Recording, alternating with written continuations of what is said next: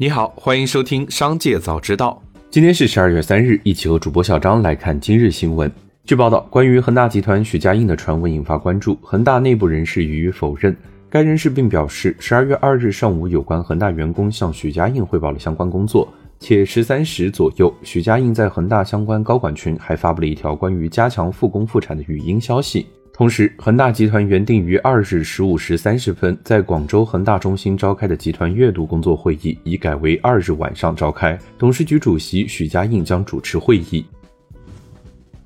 十二月一日，天涯社区官方发布澄清公告，针对近期某些自媒体账号发布的天涯社区关停并终止服务的不实言论，天涯社区郑重声明：天涯社区平台目前一切正常。二零二二年十一月二十二日十七时，天涯社区平台发生网络故障。经过技术团队修复，已于十一月二十五日十八时恢复正常。故障期间，天涯社区在新浪官方微博发布了通知公告。紧接着，再让我们一起来关注企业动态。针对市场传出的恒驰汽车销售人员大规模停工欠薪消息，接近恒驰汽车的人士向记者透露，本次优化淘汰整体比例为百分之十，部分业务条线或高于此数，另有百分之二十五员工停薪留职一至三个月。此前，恒驰汽车人员架构是按照同步研发九款车型配置的。鉴于当下疫情及市场原因，公司进行战略调整，降本增效，集中资源确保恒驰五的生产交付以及恒驰六七的研发量产。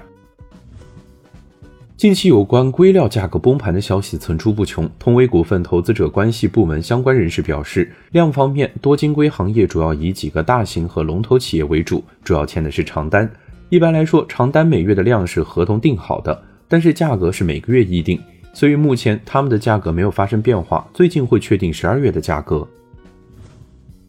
据悉，由于高阶 iPhone 十四供应不足，苹果要求 iPhone 第二代工厂和硕加入生产 iPhone 十四 Pro 与 iPhone 十四 Pro Max，以缓解新机缺货潮，最快十二月下旬大量产出。这是和硕首度拿下 iPhone 高端机型的代工订单。对于相关传闻，和硕董事长童子贤十一月三十日并未正面回应。近日，融创房地产集团有限公司因隐匿财产规避执行，被肥西县人民法院列为失信被执行人。该案已于今年十一月被强制执行，执行标的四千九百二十元。被执行人还包括四川黑龙滩长岛国际旅游度假中心有限公司、四川省高标建设工程有限公司、湖南伟伦将建设工程有限公司。截至目前，融创房地产集团有限公司已累计被执行超过二十四亿元。十二月二日，中成院药案中心发布关于国美电器被申请破产清算的声明称，承办律师已确认法院收到材料，正在审查。目前是否通知到国美电器方面还不清楚，但供应商的申请合法合规，法院在这个阶段主要是刑事审查，通知应该只是时间问题。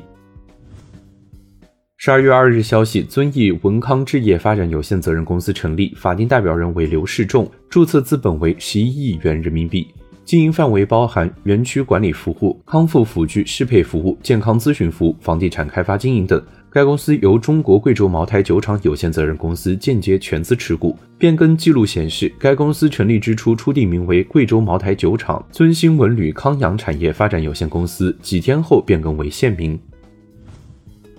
特斯拉举行特斯拉 Semi 电动卡车交付仪式，在本次仪式上，特斯拉似乎提前预告了一款新车型。特斯拉称，目前公司的产品阵容覆盖了主要的地面交通工具，包括针对豪华车 SUV 领域的 Model S 和 Y，中型车 Model 3，商用车特斯拉 Semi，皮卡车 Cybertruck。幻灯片显示，特斯拉最后要进军的车型领域将是自动驾驶出租车，但是目前这款车的外观还被遮盖住，尚未公布。再让我们一起来关注产业消息。报道称，中国监管机构要求四大行在十二月十日前向房企提供以国内资产做担保的离岸贷款。对此，一位 TOP 五房企人士向记者证实，该消息属实。目前已有大行与其进行了沟通。据报道，多家中企相继撕掉日式标签，从名创优品到元气森林，再到奈雪的茶，曾经热衷于日系元素的中国品牌们正在悄悄改变策略，显洋气成为不少中国品牌选择贴日式标签的重要原因。随着国潮兴起，吃尽红利的品牌们在营销上花式翻车，纷纷与日系元素割席。